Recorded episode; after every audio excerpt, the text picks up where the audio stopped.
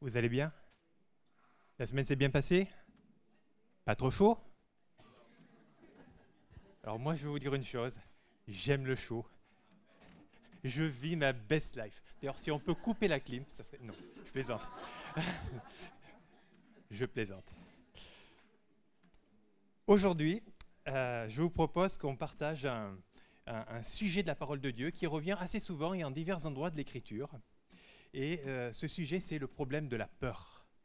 Et euh, dans l'Écriture, le Seigneur nous parle à divers endroits de la peur.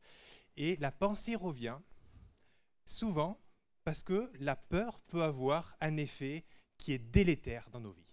Un effet qui va nous impacter négativement, qui va nous empêcher de voir ce que Dieu fait, qui va nous empêcher d'agir, qui va nous paralyser. La peur, en fait, eh bien, c'est un ennemi de la foi. C'est, on pourrait dire, l'opposé de la foi, contrairement à l'incrédulité, en fait. On, serait souvent porté à dire que l'opposé de la foi, c'est l'incrédulité. Mais en réalité, c'est la peur. Et la peur est un instrument dont le diable se sert avec une grande régularité pour nous déstabiliser, pour nous empêcher de voir ce que Dieu fait, pour nous bloquer.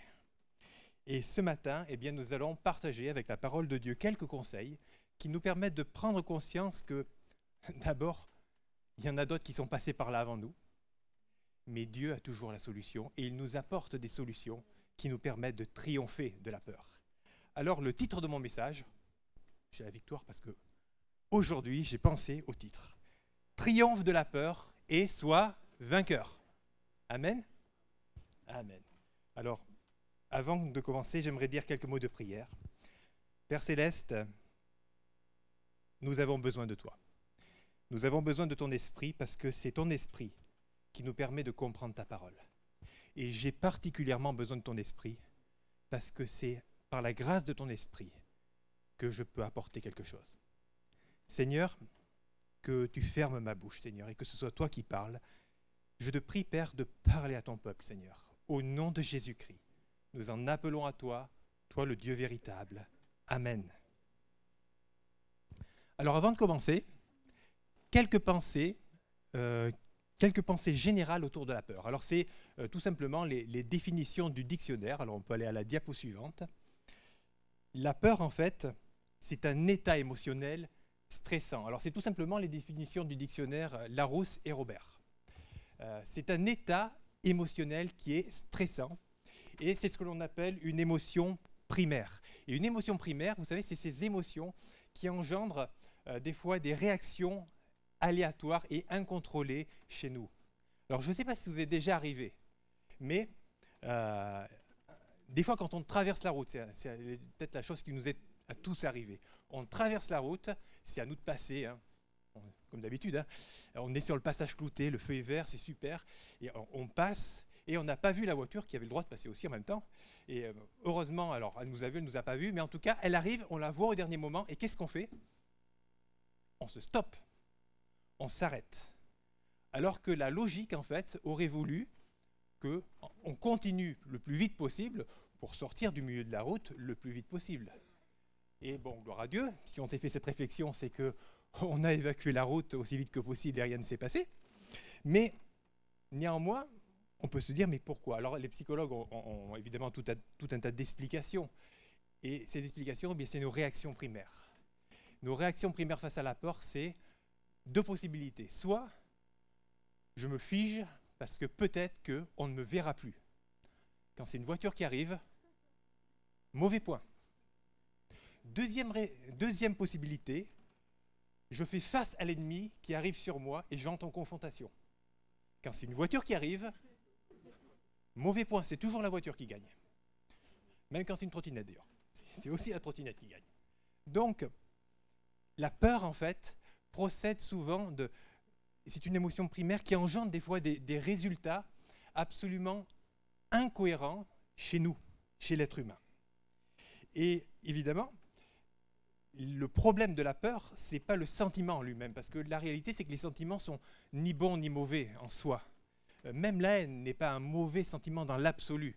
C'est juste les actes, les œuvres qui en découlent et les conséquences qui peuvent être bonnes ou mauvaises.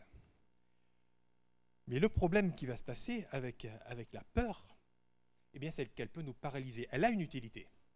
Elle a l'utilité d'un avertisseur. Et elle est utile si elle nous avertit et qu'elle nous rend capable d'affronter une situation compliquée. Mais si elle nous paralyse et si on est submergé par l'émotion, eh bien, à ce moment-là, c'est un inconvénient. Et à ce moment-là, on est susceptible de prendre de mauvaises décisions. Alors, avant d'entrer euh, dans, le récit que nous allons partager, alors le, récit prend, euh, on va dire, pour base euh, un passage dans le livre des Nombres, en fait. Et avant de rentrer donc dans, le récit, on va faire une, petite mise en situation, si vous voulez bien. On est au début de la conquête de Canaan. Donc le peuple d'Israël est là, il s'apprête à entrer en Canaan, et Moïse est toujours vivant. Israël est conduit par Moïse, et ils ont fait 40 années de marche dans le désert. À ce moment-là, donc, il s'apprête à rentrer, alors on va à la diapositive suivante, et Israël se trouve à peu près de ce côté-là. Et ils font chemin, et l'objectif, en fait, pour eux, ce qui les intéresserait, en fait, c'est d'aller directement en direction de l'ouest, afin de pouvoir entrer plus facilement en terre promise. Mais voilà que le Seigneur leur donne des consignes, en fait. C'est qu'ils ne vont pas pouvoir attaquer les nations qui sont à l'ouest, parce que ce sont des parents, des parents éloignés, et que Dieu leur a donné un territoire. Donc ces nations, c'était Moab, c'était Édom, c'était Ammon. Et évidemment, donc, ils ne peuvent pas attaquer ces nations, et donc Israël va faire preuve de diplomatie, il va leur demander, est-ce que je peux passer par chez vous? Quitte à payer l'eau. Hein, je ne quitterai pas le chemin principal, j'avancerai, je ne bougerai pas. Même si on boit de l'eau, on est prêt à la payer. Laissez-nous juste passer.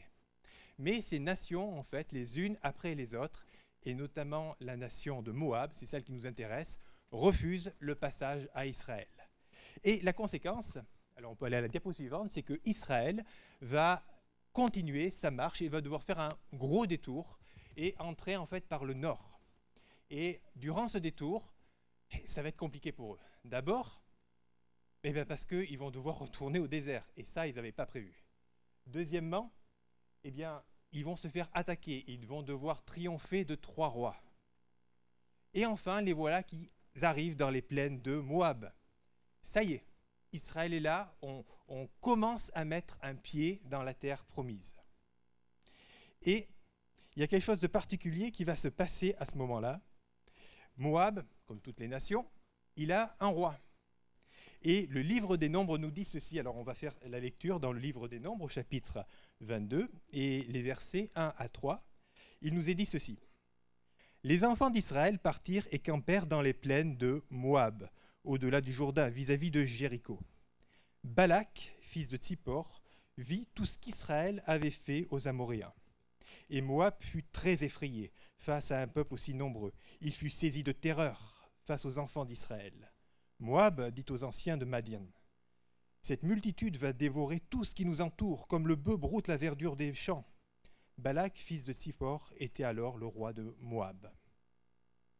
Donc, ce roi a peur. Moab a peur. Le résumé de, de ce que l'on va voir, c'est que Balak va avoir une super idée.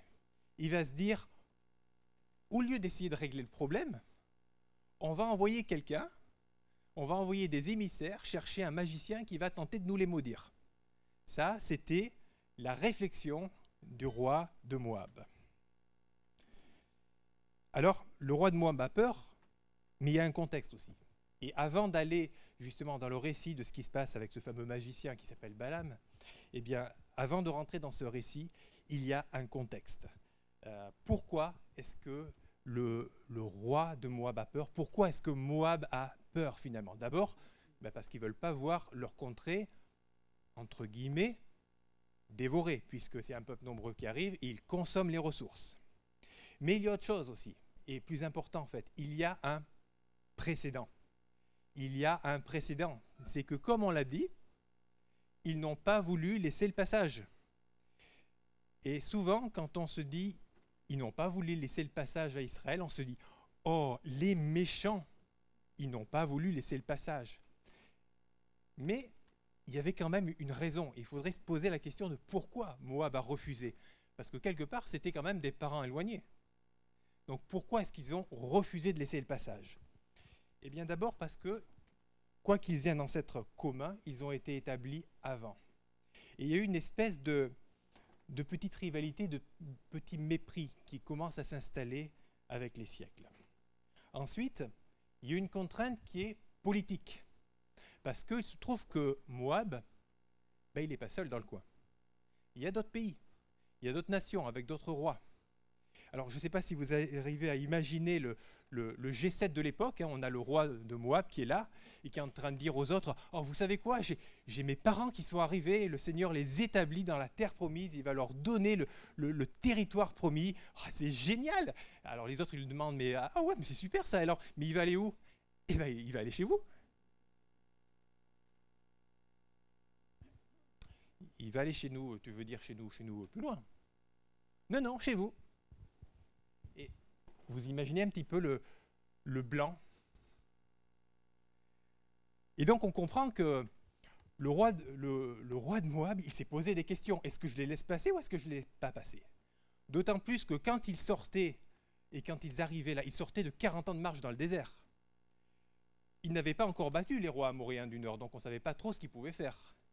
Et puis la traversée de la mer Rouge, c'est vrai que c'était glorieux, mais ça date d'il y a 40 ans. Et maintenant, ils étaient vus comme un peuple de nomades qui se baladaient dans le désert. Et bon, ils n'avaient pas vraiment une armée qui était euh, une armée de métier, une armée euh, puissante. C'était pas, pas comme on considérait les Égyptiens. C'était pas comme, comme même les, les rois des nations amoréennes qui étaient puissants, qui avaient des armées puissantes. L'armée d'Israël ne faisait pas très peur. Et disons que le roi de Moab n'a pas misé dessus. Et donc, brouiller pour brouiller, quitte à se brouiller, autant se brouiller avec le moins costaud. C'est ce que le roi de Moab s'est dit. Donc, il préfère refuser le passage d'Israël, quitte à lui faire faire un détour. Et euh, le détour va, amener toutes les complications euh, qu'on a évoquées. Et notamment un retour au désert. Parce que imaginez que vous avez passé 40 ans dans le désert. 40 années. vous avez vu un petit peu de verdure, ça y est, voyez un peu de verdure. Et là, on vous dit, un, un, on y retourne. Et vous êtes d'accord qu'il y a de quoi être un peu énervé quand même. Le refus a de quoi nous énerver un petit peu. Et donc, le, roi de Moab, il est bien conscient de la situation, il est bien conscient du précédent. Et d'autant plus que le refus a emmené des problèmes à la nation d'Israël, parce que la nation d'Israël, à un moment, s'est irritée contre Dieu. Et le peuple a parlé contre Dieu. Alors on a eu la fameuse étape euh, des, serpents qui ont été envoyés contre le peuple et le Seigneur les a délivrés en, leur donnant une image de la croix. Mais ce qu'il faut bien comprendre, c'est qu'il y avait des raisons pour lesquelles le roi de Moab avait peur. Et la peur a fait quelque chose. Il n'a pas vu ce que Dieu était sur le point de faire. La peur nous empêche de voir ce que Dieu fait. Alors là, nous en sommes à la diapo 8. Et dans cette diapo 8, ce qu'il faut comprendre, c'est que quand on est face à la peur, comme ce fut le cas pour le roi de Moab, il était là, il avait les nations autour, et sa peur était fixée sur le fait de dire et si je me brouille avec les nations autour? D'autant plus que le contexte politique avec les Cananéens était compliqué les Cananéens avaient déjà attaqué le roi de Moab, ils avaient déjà pris une partie de son territoire. Donc ce n'était pas le moment de, se faire remarquer. Mais au lieu de se focaliser en fait sur la peur et sur ce que les nations allaient penser, et sur, en fait le roi de Moab ne voit pas. Il ne voit pas ce que Dieu est en train de faire. Il ne voit pas que Dieu est en train de changer le contexte politique de l'époque, d'établir une autre nation à la place des Amoréens. Et parce qu'il ne voit pas, eh bien, il passe à côté d'une bénédiction. Et la question qui se pose pour nous, parce que bah, le roi de Moab, il est mort. Hein, on est d'accord, il est mort, il est mort et enterré. Hein. Ou pas, d'ailleurs. Mais euh, est-ce que nous, nous pouvons capter ce que Dieu fait? Quand la peur est là, est-ce que nous ne sommes pas voilés Est-ce que nos yeux ne sont pas voilés à ce que Dieu fait? Mais le Seigneur nous donne des conseils. Et face à, ces difficultés où nous risquons de, de nous retrouver comme le roi de Moab qui laisse passer une bénédiction, eh bien, le Seigneur nous dit ceci. C'est l'apôtre Paul qui parle et qui donne un conseil aux Corinthiens. Il leur dit, ouvrez-vous aux autres. Notre bouche s'est ouverte pour vous, Corinthiens. Notre cœur s'est élargi. L'apôtre Paul, son équipe, ils avaient élargi leur cœur. Ils avaient ouvert leur cœur aux autres. Vous n'êtes point à l'étroit au-dedans de nous, mais vos entrailles se sont rétrécies. Rendez-nous l'appareil. Je vous parle comme à mes enfants. Élargissez-vous aussi. Et à un autre endroit, le Seigneur nous dit, étends les cordages de ta tente.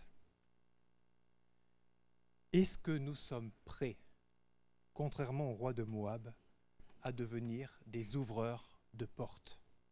Est-ce que nous sommes prêts à prendre le risque d'entrer en relation avec les autres?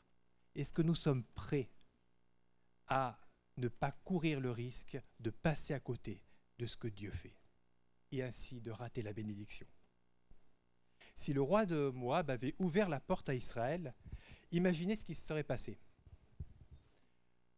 Le peuple serait passé et du coup il se serait fait un allié, un ami qui les a secourus, euh, en des temps difficiles. Et par les temps, par les siècles qui viennent, eh ils auraient eu un allié fidèle. Mais au lieu de la bénédiction, en fait, eh bien, ils ont laissé passer et finalement, ils ont eu une inimitié qui est allée croissant entre les peuples. Ne laissons pas la peur nous voiler ce que Dieu fait. Et concernant ce que Dieu fait lui-même, comment savoir? Eh bien, malheureusement, il n'y a pas une méthode. Il n'y a pas un tutoriel qui permet de dire je vais faire ça, ça, ça, ça, ça. Et une fois que j'arrive au dernier point, je sais ce que Dieu fait. Mais par contre, pour savoir ce que Dieu fait, c'est exactement comme avec nos frères, comme avec nos sœurs, comme avec les autres. C'est un problème de relation. Il faut travailler notre relation avec Dieu. Si nous travaillons notre relation avec Dieu, nous pouvons savoir ce que Dieu fait. Parce que la parole de Dieu nous dit que Dieu, l'Éternel, ne fait rien sans en avoir averti ses serviteurs, les prophètes. Alors là, vous pourriez me dire, ouais, mais tout le monde n'est pas prophète. vous avez raison, tout le monde n'est pas prophète. Mais quelque part, la parole de Dieu nous dit qu'on est un royaume de rois et de prêtres. Un prophète, qu'est-ce qu'il fait dans sa fonction enfin, dans l'une de ses fonctions? Il dit ce que Dieu dit. Si nous disons ce que Dieu dit, à petite échelle, eh bien, quelque part, nous sommes aussi prophètes. Mais seulement pour pouvoir dire ce que Dieu dit, nous devons développer la relation avec Dieu. Nous devons développer le contact avec notre Père. Et une relation, c'est chronophage. Une relation, ça prend du temps. Une relation, ça nous coûte. Ça nécessite eh bien, de faire des choix dans notre emploi du temps. Mais faire le choix de la relation avec Dieu, c'est le meilleur investissement que l'on puisse faire. Amen. Un autre point maintenant, c'est que la peur est un élément paralysant.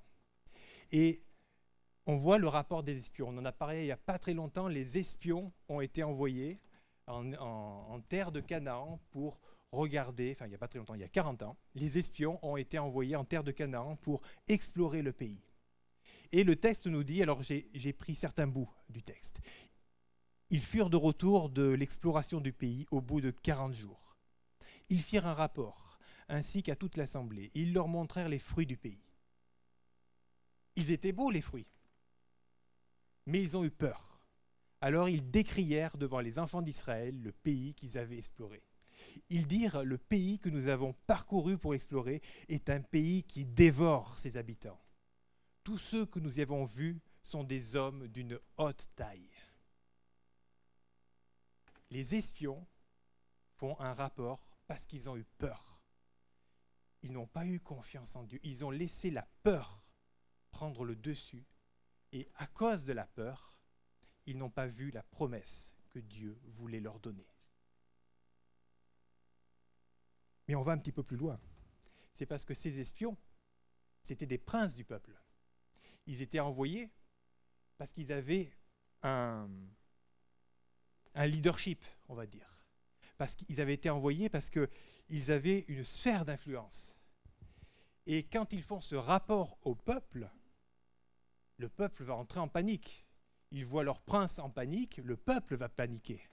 Et la réaction du peuple, chaque fois que je, lis ce passage, en fait, je me dis, ils sont vraiment shakespeariens, les, gars. Quand on les voit, en fait, toute l'assemblée éleva la voix et poussa des cris, et le peuple pleura pendant la nuit. Tous les enfants d'Israël murmurèrent contre Moïse et Aaron. Et toute l'assemblée leur dit, que nous sommes morts dans le pays d'Égypte, ou nous sommes-nous morts dans ce désert Pourquoi l'Éternel nous fait-il entrer dans ce pays où nous tomberons par l'épée, où nos femmes et nos enfants deviendront une proie? Ne vaut-il pas mieux retourner en Égypte? Ils se dirent l'un à l'autre, nommant un chef et retournons en Égypte. On a dit tout à l'heure que des fois la peur nous amène à des réactions et à des décisions pour le moins catastrophique. Imaginez, ils sortaient de l'Égypte. Ils ont été esclaves pendant des siècles. Ça leur a pas suffi? Ah ben non, on va y retourner. On en veut encore. Pourquoi? Ils ont eu peur. Et parce qu'ils ont eu peur, ils n'ont pas cru en ce que Dieu leur donnait. Ils n'ont pas cru en ce que Dieu allait faire pour eux. Alors, leur décision, évidemment, fait qu'ils ne retournent pas en Égypte. Dieu va, leur faire grâce quand même, il va intervenir. Mais par contre, la bénédiction qui les attendait passe à la génération suivante. Et voilà que ce peuple va devoir marcher pendant 40 années dans le désert. 40 années dans le désert.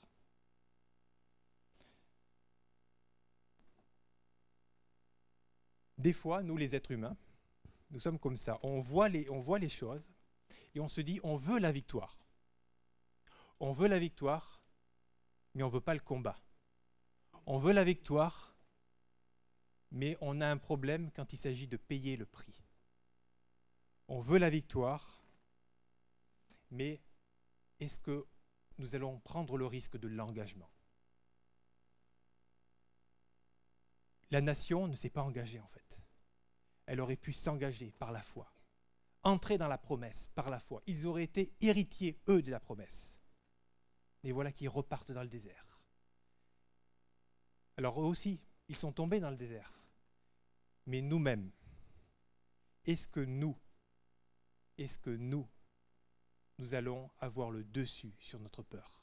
Est-ce que nous allons prendre le risque de l'engagement De l'engagement pour rentrer dans ce que Dieu a prévu pour nous?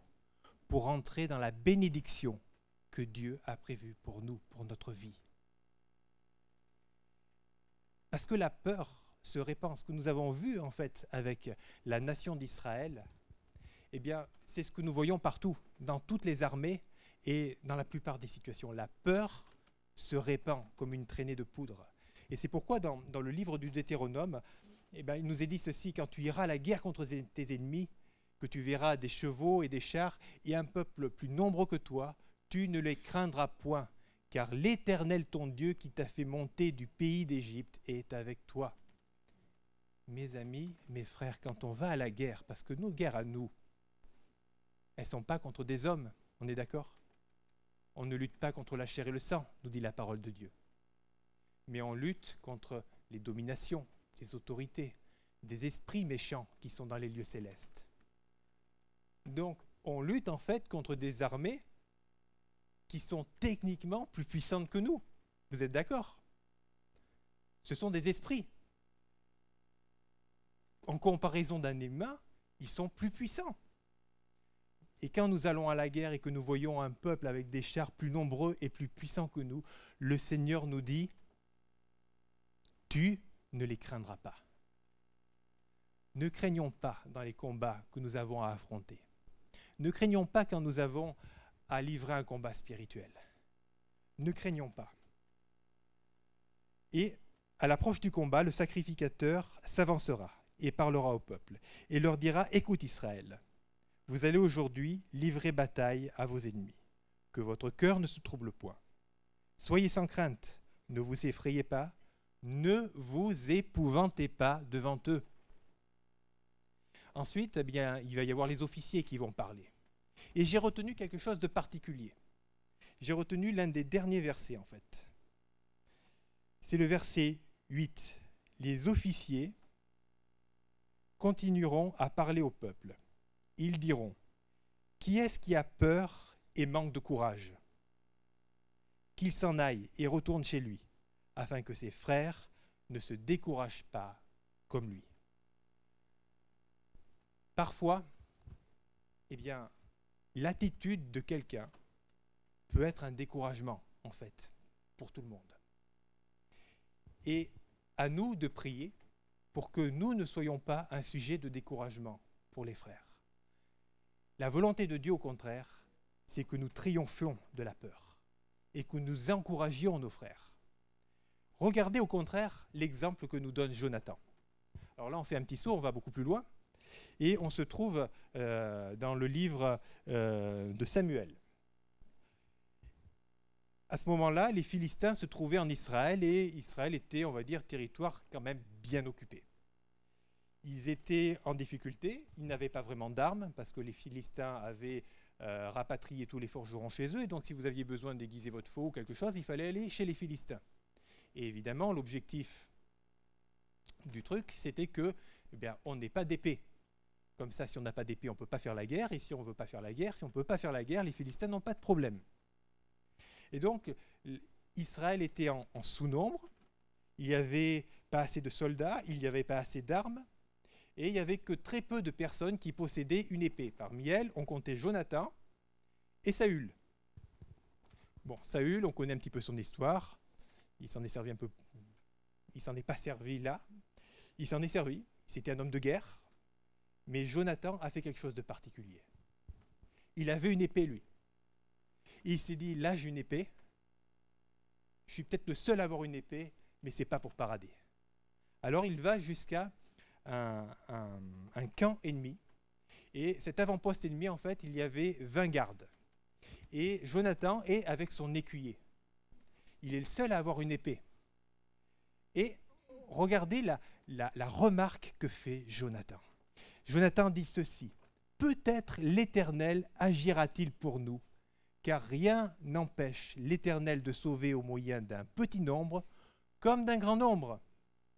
Celui qui portait ses armes lui dit, Fais tout ce que tu as dans le cœur, n'écoute que ton sentiment, me voici avec toi, prêt à te suivre.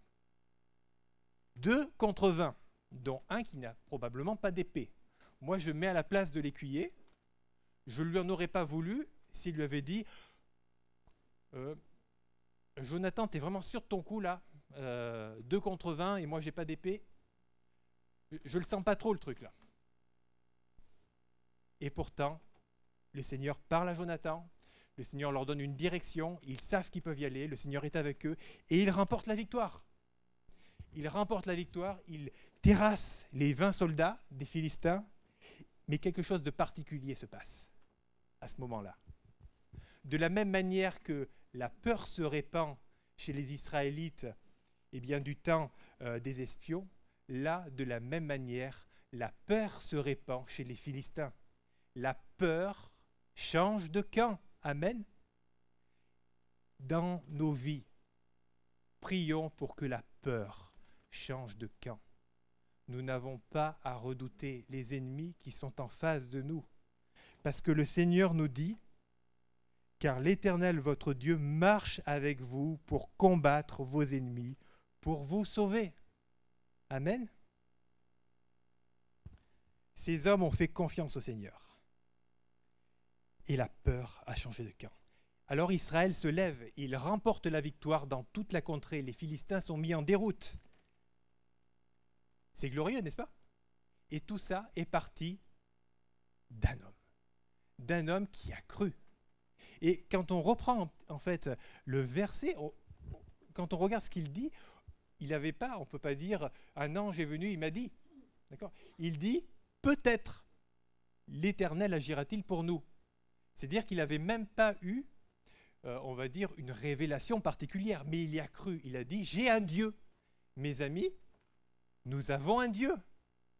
Amen, nous avons un Dieu. Jonathan avait un Dieu. Mais parce qu'il a cru en son Dieu, son Dieu s'est levé avec gloire. Et celui qui portait ses armes, il avait la foi aussi, hein, celui qui portait ses armes. Il a dit, je suis avec toi, on y va. Suivons l'exemple de Jonathan. Il fait partie des modèles que la parole de Dieu nous donne pour remporter des victoires. Alors, tout ça pour aller où en fait? Tout ça pour comprendre que la peur a une dimension spirituelle qui est extrêmement néfaste. En fait, il serait très naïf de penser que la peur ne se résume pour nous qu'à un sentiment humain. Parce que derrière la peur, il y a une dimension spirituelle qui est forte. La peur n'est pas qu'un simple sentiment. Parce que si la peur va en opposition de la foi, c'est qu'il y a vraiment une dimension spirituelle. Et c'est qu'il y a derrière une volonté pour stopper les projets de Dieu, pour stopper la bénédiction dans notre vie. L'apôtre Pierre nous dit ceci. Il nous donne un, bon conseil. Dans le chapitre 5 et, le verset 8 euh, de, de sa première épître, il nous dit, Soyez sobres, veillez. Votre adversaire, le diable, rôde comme un lion rugissant, cherchant qui il dévorera. En fait, le diable, il a deux techniques principalement. Il y en a plein, mais il y en a deux qui se manifestent souvent. Soit il nous rugit dessus. Alors, un lion qui nous rugit dessus, si on le regarde à la télé, ça se passe plutôt bien. Si le lion est juste là et qu'il nous rugit dessus, on peut être courageux, mais je pense que son rugissement nous pétrifie eh bien c'est ce que le diable fait. Il est un lion rugissant. Il cherche à nous terroriser. Et si ça ne marche pas, le rugissement du lion, eh bien c'est un serpent. Il agit avec ruse, comme un serpent. Mais là, ce qui nous intéresse, c'est la peur qu'il veut nous inspirer. Et l'apôtre Paul nous dit, résistez-lui avec une foi ferme, sachant que les mêmes souffrances sont imposées à nos frères dans le monde. Ce qu'il faut aussi savoir, c'est que quand des, brebis étaient dans un enclos et que les loups voulaient manger les brebis, euh, les loups ne pouvaient pas rentrer dans l'enclos. C'est la fonction de l'enclos. Donc, euh, ce que les loups faisaient, eh bien, ils se mettaient autour de l'enclos et ils hurlaient pendant, pendant des heures. Et les brebis, en fait, au bout d'un moment, saisies de panique par les hurlements des loups, se mettaient à courir dans l'enclos, à sauter, à s'agiter. Il y en avait toujours une qui trouvait le moyen de sortir. Et elle était dévorée. La technique du diable, l'une des techniques que le diable utilise contre nous, c'est la peur. Il faut bien penser que derrière, il y a vraiment une dimension spirituelle contre laquelle il faut lutter. Et c'est pourquoi le Seigneur nous dit ceci. Ne t'ai-je pas donné cet ordre Et c'est le Seigneur qui nous pose la question et il nous fait réfléchir. Ne t'ai-je pas donné cet ordre? Fortifie-toi et prends courage. Ne t'effraie point et ne t'épouvante point, car l'Éternel ton Dieu est avec toi dans tout ce que tu entreprendras. Et encore un peu plus loin, beaucoup plus loin même dans Marc, il nous est dit, ne crains pas, crois seulement. Pourtant, celui qui entend cette parole, il a vécu quelque chose de compliqué. On vient de lui annoncer que sa fille était morte c'était c'était game over. Hein. Mais Jésus lui dit, ne crains pas, crois seulement. Quels que soient les mots que peuvent dire les hommes, quelle que soit leur qualification, c'est la parole de Dieu qui prévaut. C'est ce que Dieu dit qui prévaut. Et c'est pourquoi, enfin, je cite ce dernier passage Garde ton cœur plus que toute autre chose, car de lui viennent les sources de la vie. Mes amis, ne laissons pas la peur pénétrer dans notre cœur. Parce que si la peur pénètre dans notre cœur, eh bien nous allons vivre une escalade en fait. Et généralement, la peur produit une escalade. Ça veut dire que quand elle vient, elle vient pas toute seule d'abord, elle vient avec toutes ses copines, avec le doute et ses copains. Ne soyons pas misogynes, tu as raison. Il vient avec tous ses copains. Le doute, la remise en question, les questionnements, la décrédibilisation. Et il y a une escalade de la peur. Et le roi de Moab, en fait, va vivre cette escalade de la peur. Alors on va le voir dans la diapositive suivante. On pourrait dire le roi de Moab pourrait faire quelque chose. Il pourrait se reprendre parce que maintenant, on avait laissé Israël, il était dans les plaines de Moab. Donc il y avait peut-être quelque chose à faire. Il aurait peut-être pu envoyer des émissaires et dire Bien écoute, tu sais, je t'ai pas laissé passer. Et franchement, j'ai commis une erreur. Je regrette de ne pas t'avoir laissé passer. Bon, maintenant c'est fait. Maintenant je te demande pardon. Est-ce que maintenant je peux faire quelque chose pour toi? Il aurait pu essayer de rattraper. Il aurait pu essayer de faire quelque chose, de restaurer la relation. Et parfois, eh bien, il faut tenter de restaurer la relation quand la relation a été euh, cassée, quand la relation a été abîmée, parce que tout n'est jamais perdu. Mais voilà que le roi de Moab, en fait, va laisser passer la bénédiction. Il persiste et il signe. En fait, il va faire une escalade de la peur et il va se dire non, parce qu'ils m'en veulent, ils vont vouloir m'attaquer. Non seulement ils vont piller la région, mais en plus ils vont m'attaquer parce que je ne les ai pas laissés passer, parce qu'ils ont eu plein de problèmes. Sauf que, en fait, son inquiétude, c'était une inquiétude pour rien. Parce que la nation d'Israël avait reçu littéralement l'ordre de Dieu de ne pas toucher à Moab. Donc en fait, tout ce que Moab a fait, en fait, ça jouait contre lui. Il est rentré dans cette escalade de la peur. Et pour rentrer dans cette escalade de la peur, qu'est-ce qu'il va faire? Eh bien, il envoya des messagers auprès de Balaam, fils de Béor, à Pétor sur le fleuve, dans, dans le pays des fils de son peuple, afin de l'appeler et lui dire Voici un peuple est sorti d'Égypte. Il couvre la surface de la terre. Il habite vis-à-vis -vis de moi. Viens, je te prie, maudis-moi ce peuple, car il est plus puissant que moi. Peut-être ainsi pourrais-je le battre et le chasserai-je du pays. Donc, ce roi va faire venir Balaam. Et Balaam, en fait, c'est un personnage qui est particulier. Et quand le roi va l'inviter, il va lui dire une parole particulière, en fait. Il va lui dire, un peuple est sorti d'Égypte, viens, je te prie, maudis-moi ce peuple. C'était ça. Maudis-moi ce peuple, car il est plus puissant que moi. Peut-être ainsi pourrais-je le battre, le chasserai-je du pays, car je sais que celui que tu bénis est béni, et que celui que tu maudis est maudit. Mais là, il y a quelque chose de particulier dans, ce, que de ce que Balak va dire. En fait, il va dire, il va prononcer des phrases, une phrase dont il ne croit pas un mot. Pourquoi? Parce que si dans ce cas-là, celui qu'il bénit est béni, et si celui qu'il maudit est maudit, logiquement, il aurait dû commencer par lui dire, d'abord viens et bénis-moi. Et ensuite, bah, maintenant que tu es là, maudis-les. D'accord? Or, dans la demande que fait Balak, il ne fait que demander la malédiction. Et il y a quelque chose à comprendre. Le Seigneur nous fait comprendre quelque chose. C'est que quand on fait appel au diable, les démons ne savent pas bénir. Les démons ne savent pas bénir parce qu'ils demandent toujours une contrepartie. Quand on s'adresse à, l'ennemi, c'est un peu comme quand on s'adresse à la mafia pour avoir un service. Ah, ils nous rendent service, hein mais alors après on s'en sort plus jamais. Hein. parce qu'ils reviennent, ils demandent toujours une contrepartie. Le diable ne sait pas bénir. Et celui qui sert le diable et qui l'emploie à ses desseins, comment pourrait-il savoir bénir lui aussi? Donc, Balaam, en fait, c'était pas quelqu'un qui bénissait. C'était quelqu'un qui ne savait que maudire. Et cette phrase, en fait, du roi, c'était une sorte de flatterie. parce qu'il voulait absolument que, ce, magicien de vin vienne. Mais il y a quelque chose de particulier qui va se passer.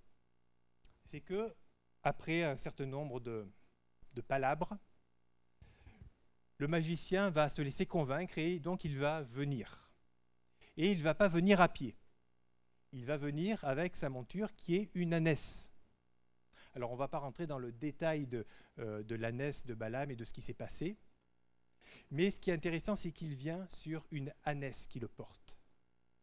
Et la parole de Dieu, l'évangile, nous parle aussi d'une ânesse qui va porter quelqu'un d'autre. La première ânesse portait celui qui maudissait. Mais la deuxième ânesse de l'évangile porte celui qui bénit. La Bible nous dit que lorsqu'ils approchèrent de Jérusalem, donc les disciples et Jésus, et qu'ils furent arrivés à Bethphagée vers la montagne des Oliviers, Jésus envoya deux disciples en leur disant Allez au village qui est devant vous. Vous trouverez aussitôt une ânesse attachée avec un anon avec elle. Détachez-les et amenez-les-moi. Les disciples allèrent et firent ce que Jésus avait ordonné. Ils amenèrent l'ânesse et l'anon, mirent sur eux les vêtements et le firent asseoir dessus. Il y avait deux ânesses. Une ânesse qui portait celui qui maudissait, mais là, il y a une ânesse qui porte celui qui bénit. Eh bien, nous aussi, nous étions, semblables à cette ânesse.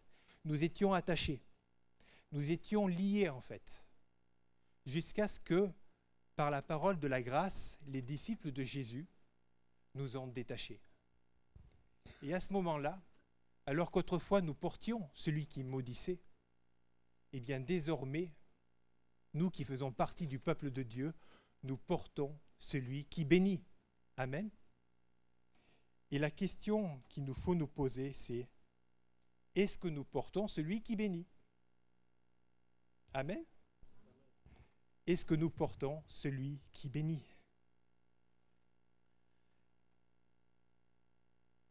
Un chrétien porte Jésus. Il y avait un, chrétien du passé que, j'aime beaucoup en fait. On l'appelait Théophore. On l'avait surnommé Théophore, ça veut dire porte-Dieu. Et il était, cet homme, il était tellement bénissant en fait, qu'on l'avait surnommé le porte-Dieu. Partout où il allait, en fait, il portait Dieu. Nous devons être, nous aussi, des théophores. Nous devons être semblables à des vases qui portent Dieu, qui portent la bénédiction. Ce n'est pas normal, en tant que membre du peuple de Dieu, comme dit l'apôtre Jacques d'ailleurs, que de la même bouche sortent la bénédiction et la malédiction. Il ne doit pas en être ainsi, parce que nous, les enfants de Dieu, nous devrions ne savoir que bénir. Si les enfants de Satan ne savent que maudire, les enfants de Dieu ne doivent savoir que bénir. On est d'accord avec ça? Et si nous allons un petit peu plus loin, la Bible nous parle, et c'est l'apôtre Paul qui nous parle de vase. Et il nous dit ceci, dans une grande maison, il n'y a pas seulement des vases d'or et d'argent, mais il y en a aussi de bois, de terre. Les uns sont des vases d'honneur et les autres sont des vases d'un usage vil. J'ai volontairement pas pris les versets qui étaient avant et après. Quand on lit euh, ce passage rapidement, on pourrait penser, euh, et on pourrait le penser à tort, que en fait, un vase d'honneur, c'est un vase qui a un service plus glorieux ou plus honorable qu'un autre. Or, c'est faux. Dans l'Église, il n'y a pas de service qui soit plus glorieux ou plus honorable. La parole de Dieu va même jusqu'à nous dire que celui qui aura donné ne serait-ce qu'un verre d'eau à un de ses enfants qui croit en lui, en Jésus, pour cela il ne perdra pas sa récompense. Il n'y a pas de petit service. Et en fait, quel que soit notre service que nous faisons pour Dieu, nous sommes un vase d'honneur. Mais alors, il nous est dit aussi qu'il y a des vases d'usage vil. Pourquoi dans ce cas-là? Eh bien, derrière cela, on pourrait aussi penser qu'il y a une prédestination. Que certains se disent ben, ceux-là, ils sont destinés à être des vases d'honneur, et, un tel, un tel, ils sont destinés à être des vases d'usage vil. C'est faux. C'est pas comme euh, dans, euh, dans le conte de fées, où tu as une fée qui est de mauvais poil parce qu'on l'a pas invitée au baptême, qui arrive et qui dit Toi, mon gars, coup de baguette magique, tu seras un gars, tu seras un vase d'usage vil. Non, ça ne marche pas comme ça. On est ce que l'on fait. Si par nos actes, nous faisons ce qui est juste, honorable, digne d'éloge, ce que recommande la parole de Dieu, nous sommes un vase d'honneur. Si connaissant la parole de Dieu et ce que Dieu attend de nous, nous ne le faisons pas et nous faisons ce qui déplaît à Dieu, nous serons un vase d'usage vil. Et à chacun son emploi. Mais ce qu'il faut bien comprendre, c'est que Dieu se sert des vases d'honneur, mais que Dieu se sert des vases d'usage vil aussi. Si nous sommes un vase d'honneur, nous bénirons les saints par notre service. Si nous sommes un vase d'usage vil, eh bien, eh bien, les saints seront fortifiés par les difficultés que peut-être nous allons leur causer. Les premiers, ils recevront une récompense pour leur service. Si j'ai fortifié les saints parce que je leur ai cassé les pieds et qu'ils sont devenus plus forts grâce à moi, est-ce que vous pensez que je vais recevoir une récompense? Amen? Non, on ne va pas recevoir de récompense. Hein. On ne reçoit pas de récompense si on a mal agi. Mais ce qu'il faut bien comprendre, c'est que de la même manière qu'on ressuscite tous, chacun en son rang, eh bien Dieu se sert de nous, de chacun de nous, selon notre rang. Si nos actes nous ont portés à être un vase d'honneur, eh bien Dieu se sert de nous comme un vase d'honneur. Si nos actes nous ont portés à être un vase d'usage vil, Dieu peut se servir de nous comme un vase d'usage vil. Mais il y a une bonne nouvelle,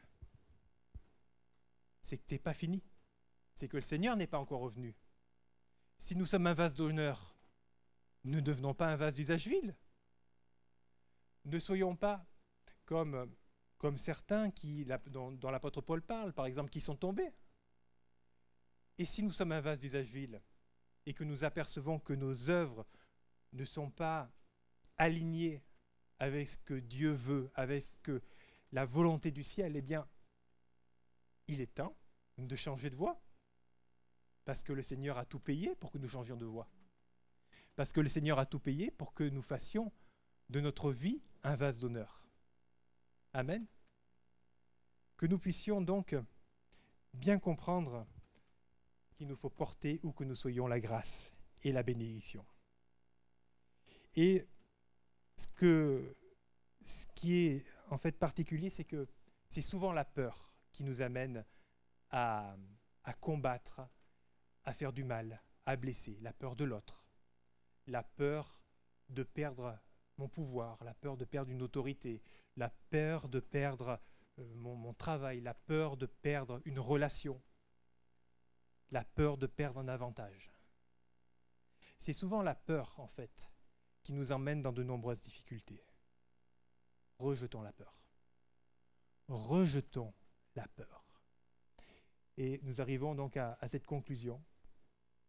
Refusons la peur parce que la peur influence ce que nous croyons. Et nous ne devons pas laisser la peur dicter ce qui est pour nous la vérité. Ne laissons pas la peur agir sur ce que nous croyons. Ce que nous croyons doit nous être dicté par Dieu. Ce que nous croyons détermine nos actions. Parce que, en fonction de ce que nous croyons, vous êtes d'accord, nous agissons. Ou alors, il faut contacter Nico. Nos actions contribuent à ce que nous sommes. Si je suis, par mes actions, un vase d'honneur, eh bien, je serai servi comme un vase d'honneur. Vous êtes d'accord qu'on ne sert pas le champagne dans un pot de chambre? Hein? Nous sommes ce que nous faisons. Nous sommes ce que nous faisons. Si nous faisons ce qui plaît à Dieu, si nous cherchons la justice, l'honneur, la fidélité, la sainteté, tout ce que la Bible approuve, tout ce que le Seigneur nous commande de suivre, de faire. Nous triomphons de la peur, parce que nous n'avons pas écouté la peur nous dicter quelle est la vérité. Je vous laisse un dernier verset. Sa houlette et son bâton me rassurent. Amen. On va prier quelques instants. Et j'aimerais ce matin prier pour ceux qui sont dans l'inquiétude. Prier pour ceux qui sont face à, un projet, face à, un doute, à une incertitude, euh, dont la voix en fait est masquée et qui ne savent pas où ils vont. Si c'est euh, le cas, eh bien, je vous invite à, lever la main et, et on va prier. Et on va prier ensemble. Et l'Église va prier avec nous. On va prier tous ensemble. La prière de l'Église est d'une efficacité redoutable. La prière de l'Église renverse toutes les œuvres de l'ennemi. Seigneur, tu vois les mains qui se sont levées. Tu vois les personnes qui cherchent une direction et qui ne savent pas et qui sont en fait dans le doute, dans le questionnement. Et peut-être que la peur a voulu faire son œuvre. Mais au nom de Jésus-Christ, nous te prions contre la peur. Parce que ta parole nous dit que tu nous ordonnes d'être puissants. Nous refusons la peur, Seigneur, et nous te prions pour la direction. Nous te prions, Seigneur, pour que, comme tu nous l'as dit, tu sois avec nous face à tous nos ennemis et que tu nous fasses triompher comme tu nous l'as promis. Tu es celui qui délivre. Tu es celui qui donne la direction. Tu es celui qui délivre avec un grand nombre comme avec un petit nombre. Seigneur, lève-toi maintenant sur la vie de tous ces bien-aimés et que ta gloire se manifeste et que le chemin soit dévoilé, que la peur change de camp au nom de Jésus-Christ, que la peur change de camp et que ta grâce se manifeste dans la vie, dans chacune de ces vies. Au nom de Jésus-Christ, Amen.